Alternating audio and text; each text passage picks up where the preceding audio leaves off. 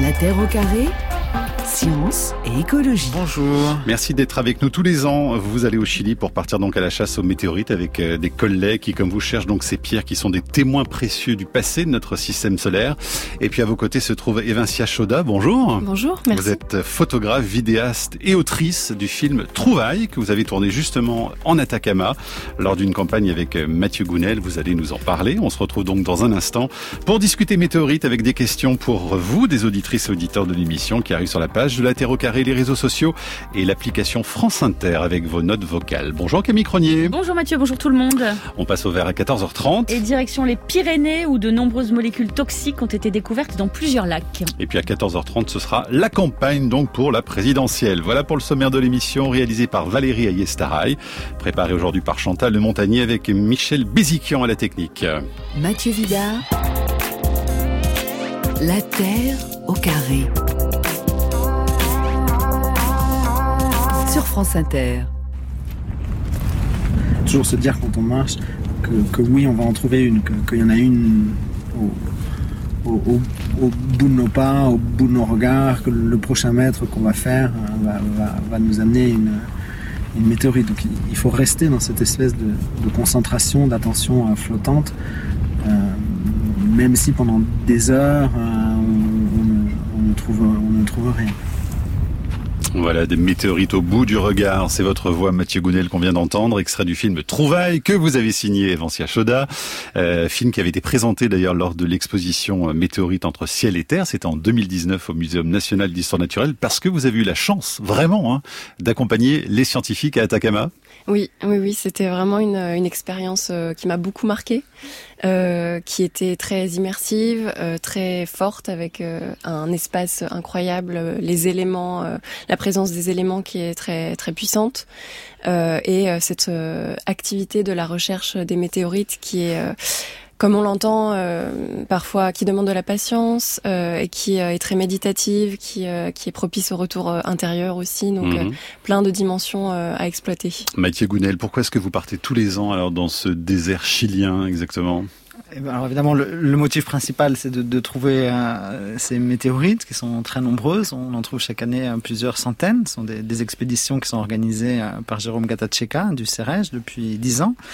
Et puis, outre, outre le fait qu'on va chercher des météorites, je, je pense qu'on est attiré euh, par ce désert. On a toujours envie d'y revenir pour retrouver cette, euh, cette dimension un peu infinie, cette, le fait d'être un petit peu coincé entre ciel et terre, et puis d'avoir euh, régulièrement au bout des doigts euh, des pierres qui viennent d'ailleurs. Ouais, mais pourquoi est-ce qu'on en trouve autant là dans ce désert euh, d'Atacama des, des La raison est assez simple, les, les météorites s'accumulent dans les déserts tout simplement parce qu'elles survivent beaucoup plus longtemps, et donc plus un désert est sec, plus une météorite va survivre longtemps, et plus il y en aura tout simplement. Et donc, comme le désert d'Atacama est un désert les plus secs du monde, si ce n'est le plus sec, c'est là qu'on va de, de, préférence. Un ouais. hotspot de météorites. Euh, Evancia Choda, vous en avez d'ailleurs. Euh... Oui.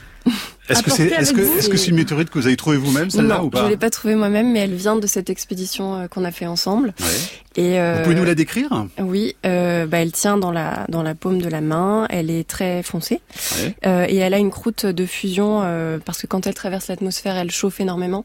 Donc il y a une croûte de fusion qui se forme autour avec des petites fissures un peu plus claires qui sont très reconnaissables et qui sont un peu le signe pour moi qu'on a trouvé une météorite. Ouais. Mathieu Gounel, vous pouvez poursuivre la, la description de cet objet venu de si loin et qui a quel âge d'ailleurs alors, a très bien expliqué hein, de, quoi était faite, euh, de ce qu'on voyait de cette météorite. Elle a la particularité aussi de contenir un peu de, métal et de faire qu'elle qu qu rouille. Et euh, elle s'est formée, comme toutes les météorites, il y a 4,5 milliards d'années. Et la chose à savoir, si on est là à se dire, tiens, je vais regarder quand même, sait-on jamais dans mon jardin, ou qu'est-ce qu'il faut, euh, qu'est-ce qui est, où on est sûr, euh, le signe qui, qui montre que c'est sûr, c'est une météorite?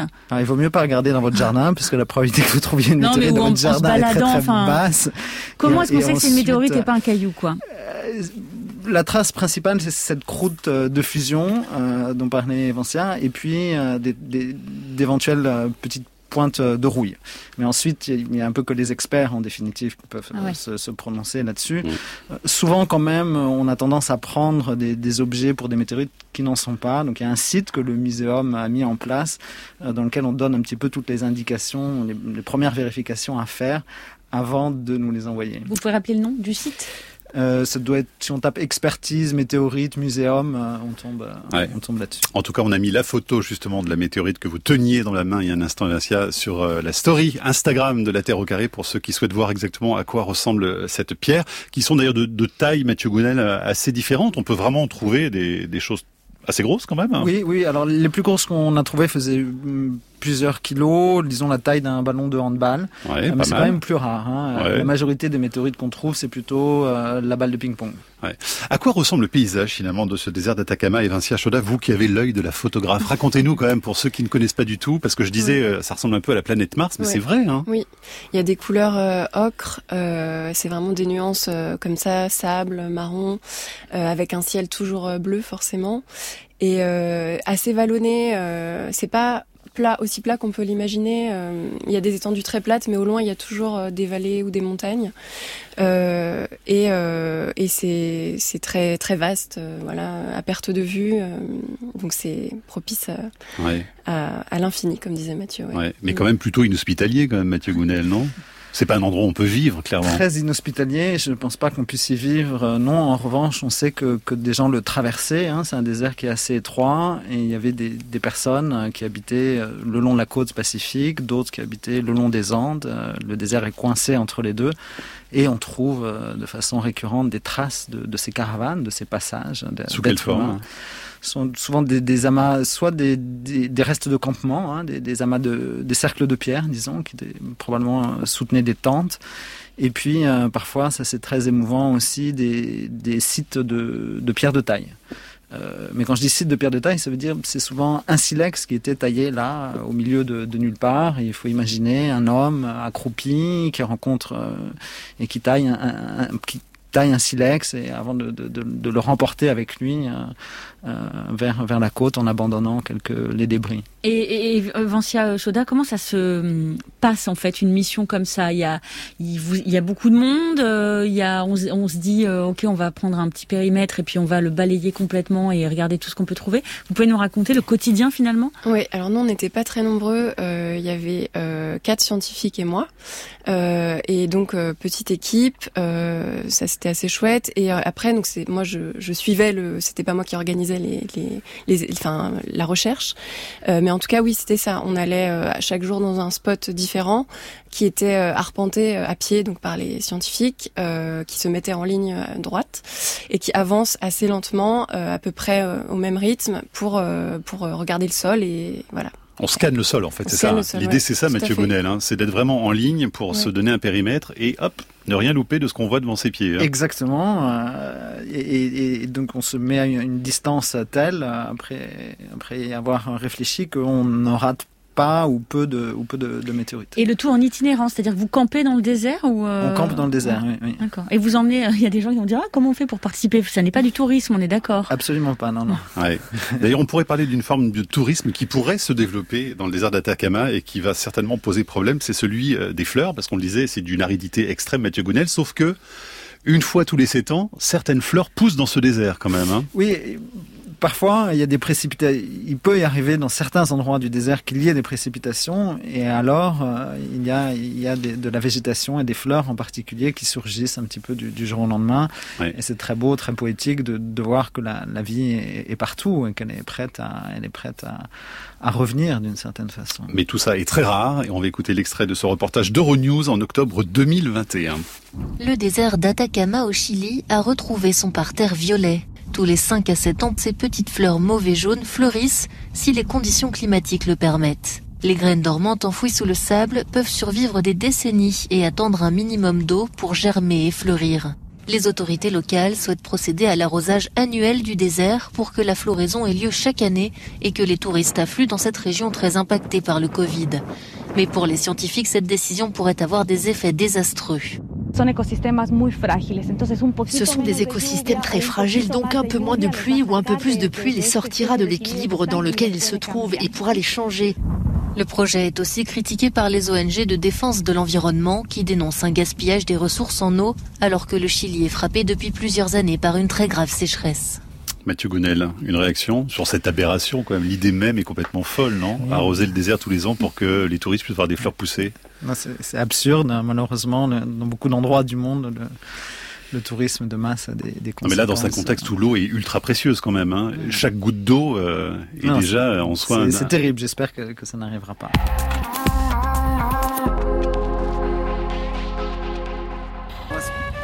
On est ensemble du, du, matin au soir pendant plusieurs semaines parfois. Et donc euh, il y a une certaine promiscuité, même si on est dans le désert, on est toujours les uns sur les autres finalement. Et bon, ça crée des liens, ça crée des liens particuliers. C'est une expérience qui marque. Il y a pas mal de gens qui, qui ont participé à ce genre d'expédition, qui, quand, elles, repartent sont tristes de partir. La voix du scientifique Jérôme Gatacheka, c'était en 2016, hein, qui vous accompagnait justement euh, pour ce film Trouvailles, à l'occasion de l'expédition dans le désert d'Atacama pour chercher des météorites. Mathieu Gounel, vous publiez donc chez Gallimard ce ciel de pierre, voyage en Atacama.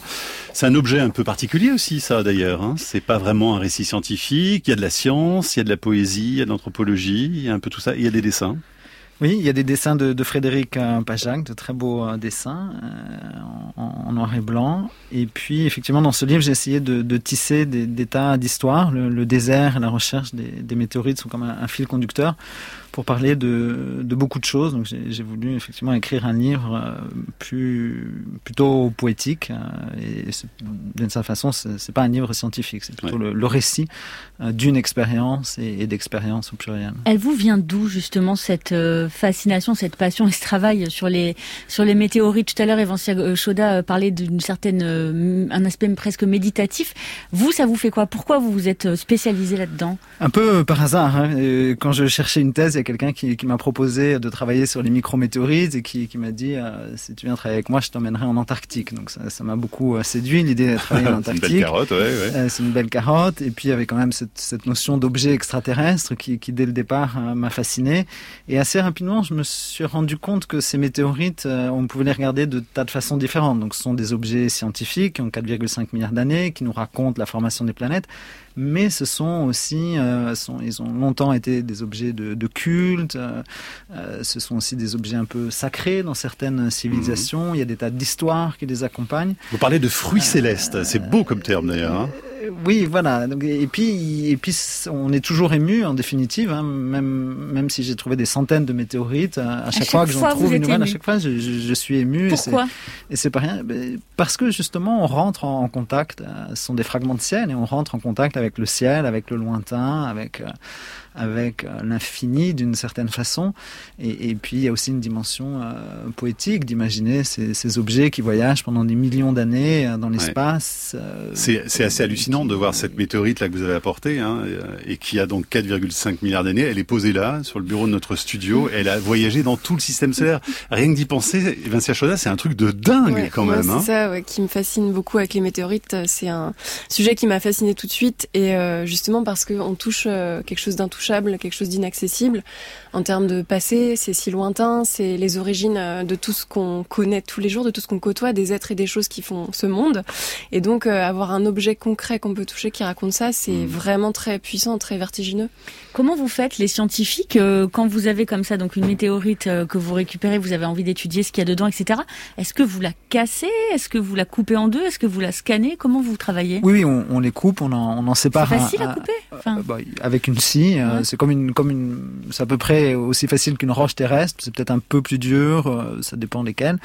Et, et en tout cas, on, on, on, scie un petit fragment et qu'ensuite on, on, étudie. Mais on n'a pas besoin de beaucoup de matière pour pour les et caractériser. Ça ressemble à quoi du coup là la tranche, euh, si on l'a coupée en deux, là, cette météorite Alors, ça ressemblerait, ça ressemblerait un peu à une, une roche terrestre, peut-être pour celle-ci un peu plus sombre et surtout avec des, des petits grains de, de métal. Parce que c'est vraiment une des caractéristiques des météorites, c'est de contenir du, du, fer à l'état métallique, mmh. qui n'existe pas sur Terre. Aucune roche sur Terre n'a cette propriété.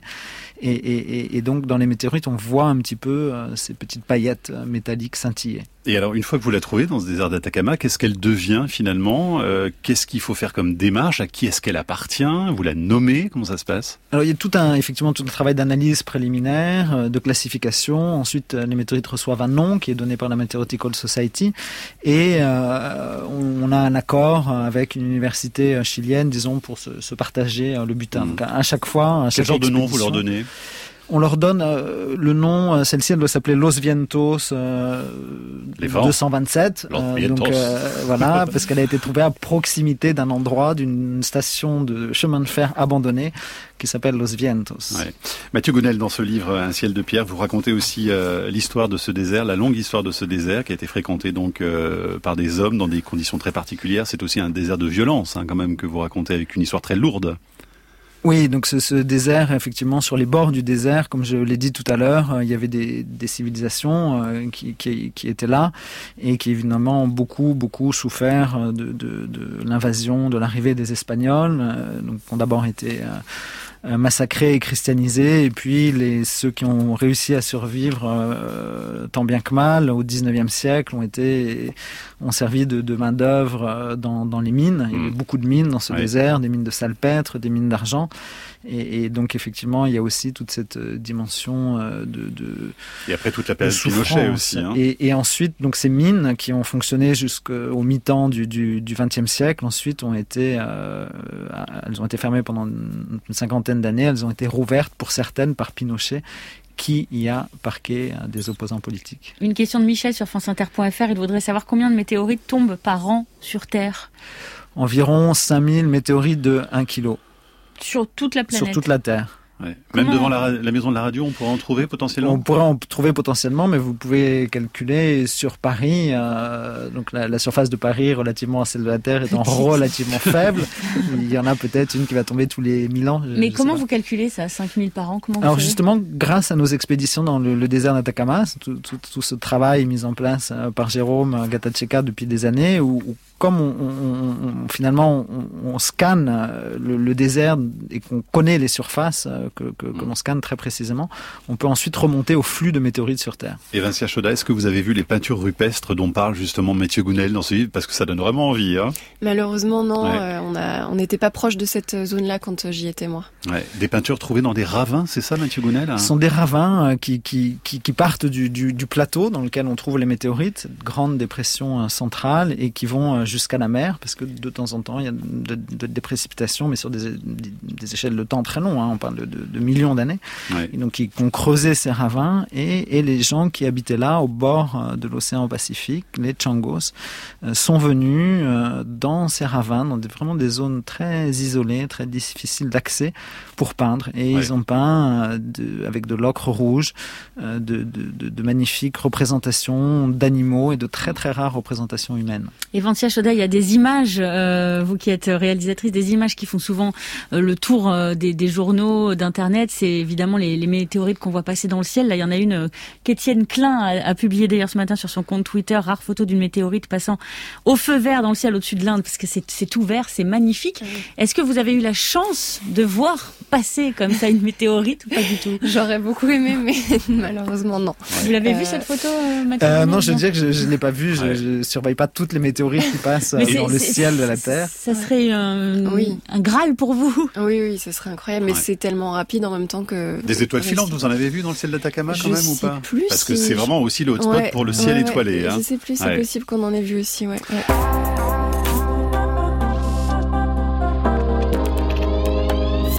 Allez, on a quelques questions pour euh, terminer. On a Robert qui demande à qui appartient une météorite lorsqu'on la ramasse par terre, Mathieu Gounel. Euh, c'est assez complexe, ça, ça dépend des, ça dépend des pays. Donc euh, il n'y a pas du tout de, de régulation internationale. Donc Evancia Choda, par exemple, est-ce que vous avez rapporté une météorite que vous avez gardée chez vous?